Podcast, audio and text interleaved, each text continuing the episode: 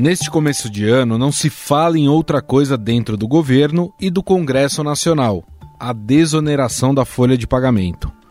Esse artifício foi instituído em 2011 no governo Dilma Rousseff do PT e substituiu a contribuição patronal de 20% para a Previdência, que incide sobre os salários dos funcionários, para uma tributação de 1 a 4,5% sobre a receita bruta. O benefício acabaria no fim de 2023 e, por iniciativa do Congresso, foi prorrogado até 2027. Deputados aprovaram há pouco a prorrogação da desoneração da folha de pagamentos com a inclusão dos municípios. Mas não era o que o governo queria. Sem sucesso em vetar a prorrogação da desoneração, a gestão petista acabou publicando uma medida provisória que limita a desoneração da folha de pagamento de 17 setores da economia. Pela MP, as empresas voltam a contribuir sobre a folha de pagamentos e têm um desconto na taxação que incide sobre o primeiro salário mínimo dos seus funcionários. Acima deste valor, o percentual é de 20%. A iniciativa provocou forte reação dos representantes desses setores econômicos atendidos pela desoneração e de parlamentares que pressionam o presidente do Senado, Rodrigo Pacheco, a devolver a MP ao executivo. Eu não tinha tempo para cuidar de tudo simultaneamente. Você viu quantas medidas foram aprovadas na última semana? Na última semana nós estávamos negociando JCP 1185, BET, reforma tributária, é humanamente impossível cobrar isso, sendo que nós nunca fomos procurados.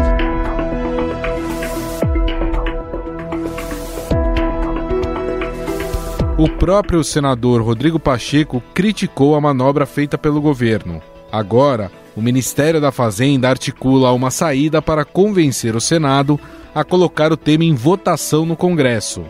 Caso não avance na frente política, a Fazenda já avisou que vai recorrer ao Supremo Tribunal Federal, o que deslocaria o assunto para a Corte. O secretário executivo do Ministério da Fazenda, Dário Durigan, afirmou que a política de desoneração da folha de pagamentos é inconstitucional, anti-orçamentária e anti-econômica. O presidente Pacheco é quem definiu o prazo, diz que deve definir isso, definir isso dentro do recesso ainda. O ministro Haddad volta, trata com ele, o presidente Pacheco encaminha semana que vem. Uma terceira via seria por meio da apresentação de um projeto de lei sobre o mesmo assunto, e isso faria com que a discussão começasse pela Câmara, também retirando o poder de decisão do Senado. O Ministério da Fazenda considera a MP indispensável para o ajuste das contas do governo neste ano e para alcançar a meta de déficit zero, como prometido por Haddad. A alegação é que a desoneração para 17 setores, como aprovado pelo Congresso, custa 12 bilhões de reais ao governo. Agora nós estamos criando uma outra barreira, que é criar subsídios e desonerações também sem atenção à, à questão orçamentária. essa medida que foi tomada não tem um cálculo do impacto orçamentário dela. São mais de 25 bilhões de renúncia fiscal, se ela fosse sancionada. Outros 4 bilhões seriam necessários para bancar a extensão do benefício para pequenas prefeituras neste ano de 2024. O presidente do Senado acenou que prefere uma saída negociada para o impasse, que mobilize os setores afetados e também os parlamentares. Em um último caso, e como uma medida mais drástica, a medida provisória seria devolvida para a gestão petista sem ser votada, situação que o líder do governo no Senado, Jacques Wagner, nega. Eu não trabalho com a hipótese de devolução, ela não está sendo posta na mesa, está se discutindo os pontos que são, eu diria assim, mais tensos e o que, que a gente pode fazer de tal forma que se transforme num novo acordo, que foi como a gente tocou o ano 2023. Técnicos do Ministério da Fazenda avaliam alternativas de arrecadação que possam compensar a eventual manutenção da política de desoneração da folha de pagamentos, dada a resistência ao fim do programa. Uma delas é a taxação de compras online de sites no exterior, com valor inferior a 50 dólares. Atualmente, a tributação federal está zerada, só há incidência de imposto estadual, que é o ICMS, de 17%.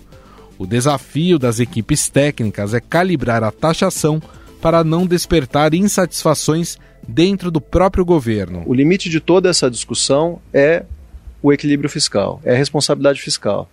Não é possível a gente ter feito um esforço maior o ano passado, com bons resultados para o país, e a gente agora não persiga nessa mesma, nessa mesma esteira, que é olhar para o que tem de despesa e fazer as compensações.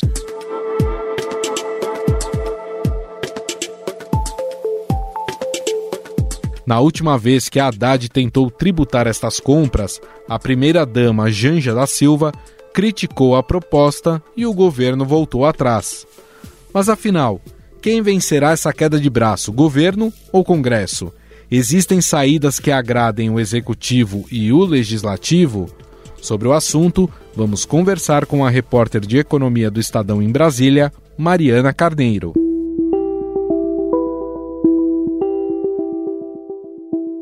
Tudo bem, Mariana? Oi, Gustavo, tudo bem? Mariana, existe uma pressão para que o presidente do Senado, Rodrigo Pacheco, devolva essa MP para o governo, o que talvez abriria aí a primeira grande crise de 2024. A gente sabe que a desoneração é defendida por setores da economia que têm influência dentro do Congresso Nacional e, ao mesmo tempo, o ministro da Fazenda, Fernando Haddad, está tentando medidas para que ele consiga atingir aquela meta de déficit zero. O Pacheco, ele prefere uma saída negociada? Existe clima nesse momento para que isso aconteça?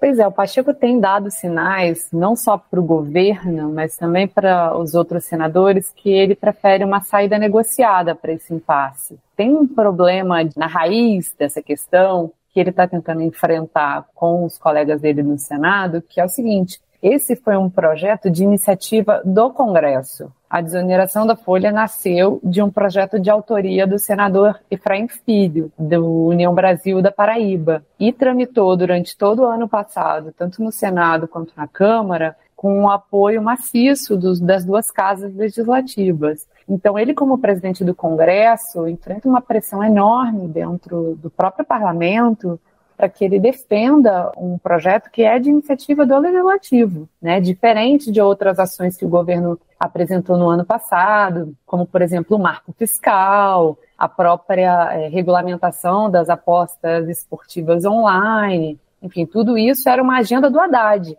essa agenda da desoneração era uma agenda do Congresso, e é dessa forma que os parlamentares veem, e é por isso que existe tanta resistência sobre a medida provisória que o governo baixou na véspera do ano novo. Eles acham que houve aí sim uma afronta do executivo a uma pauta que é muito cara ao Congresso. Agora, essa afronta, ela pode acabar ficando maior. Isso porque o governo tem falado mais grosso, tem dito que não vai desistir de terminar com essa desoneração da folha de pagamento e promete inclusive judicializar a questão caso a MP seja devolvida. Dá para a gente nesse momento mensurar qual que vai ser o tamanho do desgaste se isso de fato for judicializado? É, do outro lado, a pressão é do governo para fazer com que a desoneração seja reduzida, porque o que o Ministério da Fazenda disse já, o secretário executivo deu uma entrevista para a gente falando desse assunto, é que o custo da desoneração, que é previsto em 16 bilhões nesse ano, não está no orçamento de 2024 e que por isso não seria possível fazer a execução desse programa. Para isso, precisaria apontar uma fonte de receita equivalente a esses 16 bilhões. Né? Os 12 setores atendidos, eles representam 12 bilhões dessa conta aí que a Fazenda apresentou. Por isso que a Fazenda argumenta que, se não conseguir, pela via política, manter a medida provisória que revogou a política de exoneração, vai ter que ir ao Supremo, porque não teria condição jurídica de seguir obedecendo a desoneração da folha sem uma fonte, porque isso também é uma determinação da legislação, da lei de responsabilidade fiscal. Então, eles falam na judicialização. O ponto é que o Pacheco está tentando andar aí no, no fio da navalha entre a pressão dos colegas dele no legislativo de defender um projeto que foi de iniciativa do legislativo e do outro lado uma argumentação técnica do governo de que não consegue executar a desoneração da folha como proposto. Nesse meio campo é que está ocorrendo a negociação atualmente. Como é que o governo vai conseguir gerenciar essa demanda do Congresso de manter a desoneração da folha dos 17 setores? Então, nesse momento, eles estão tentando encontrar saídas ou para produzir receitas adicionais para pagar o, o programa, né? ou mudar a configuração do programa para que ele custe menos. A medida provisória já fez isso, né? já redesenhou o programa de desoneração, criou novas regras que não atenderam os setores, os setores estão muito insatisfeitos com as novas regras, mas que já reduziria o programa de 12 para 6 bilhões. É isso que está acontecendo nesse momento. Então, a cada dia que passa, vem uma solução de lado a lado. Os senadores, né, e o próprio Rodrigo Pacheco conversou com representantes do governo, o Pacheco encontrou o próprio Lula na semana passada, falando disso, de como que a gente equaciona essa, esse problema, de onde é que a gente vai buscar dinheiro para poder compensar a desoneração da folha de pagamentos. Um dos assuntos que entraram na pauta foi tributar as compras de sites estrangeiros em, de pequeno valor, né? Aquelas compras de até 50 dólares, da Shein, da Shopee, que a gente uhum bem que ficaram muito populares desde a pandemia. Agora, você está falando isso, Mariana, eu lembro que lá atrás, quando o governo falou em taxar as compras de sites estrangeiros, né, e você citou alguns aí, eu lembro que inclusive a primeira-dama, Janja da Silva, entrou na discussão, falando que achava que não tinha que taxar, o governo acabou voltando atrás em parte do que pensava em relação à taxação. Alguma já está acontecendo em compras maiores. Agora, essa taxar as, com, as compras de até 50 dólares, que até então não são taxadas, isso vai gerar também um desgaste com a opinião pública, né? É, porque ali atrás, no passado, quando o Haddad propôs fazer essa tributação, a Janja argumentou que as pessoas, isso é extremamente, isso era extremamente impopular porque as pessoas passaram a usar muito esse tipo né, de compra, né, recorrendo a esse tipo de site e tal. E os bolsonaristas passaram a usar essa tributação como um argumento contra o governo. Falando, olha, o governo está querendo tributar a sua blusinha que comprou na Shein, entendeu? Então, uhum. isso acabou virando um problema político mais do que técnico. E aí o Haddad voltou atrás. Só que quando ele voltou atrás, a Receita Federal lançou um programa. Esse programa já regularizou parte desse mercado, porque o que o governo argumentava é que veio uma onda de compras desses sites estrangeiros, muitos deles sem regulamentação nenhuma, e aí virou meio que uma bagunça. Ninguém sabia quem estava vendendo, ninguém sabia quem estava comprando. As empresas estavam fracionando compras para ficar artificialmente abaixo de 50 dólares e ficar fora do radar da receita. Então tinha que colocar a ordem na casa. Então, esse programa já regularizou esses grandes sites que a gente falou aqui, né? A Shopee, a Shein, a AliExpress, uhum. a Amazon, todos já estão nesse programa eles informam a Receita Federal já antes da, da, né, do produto sair da China, né, que é o principal fornecedor, e quando chega aqui, já também o governo federal articulou com os estados da tributação do, do ICMS, que é um imposto estadual, é, ser igual, ser uniforme em 17%. Então as pessoas já estão pagando esse imposto. Quem não pagava nada de imposto já está sentindo que está pagando imposto, mas esse imposto é um imposto estadual de 17%. O que o, o governo federal discute com o Congresso é colocar uma tributação que seria federal, ou seja, acima desses 17%. E aí que é a questão, porque se ele coloca uma tributação muito alta, aí dá problema político de novo, né? A Janja vai sair para criticar, a oposição vai falar mal, vai inviabilizar a medida. Então, qual é o percentual que dá para colocar, que gere a receita necessária para que o governo financie, pelo menos parcialmente, o programa de desoneração da folha, sem que isso se transforme num novo cavalo de batalha político, entendeu? É isso que eles estão tentando fazer a conta nesse momento. Mas, ao mesmo tempo, não vejo disposição no Senado atualmente, falando com senadores, de aceitar a medida provisória do jeito que está. A pressão é muito grande para que o Rodrigo Pacheco rejeite essa medida provisória, né? ou seja, devolva essa medida provisória para o governo do jeito que está.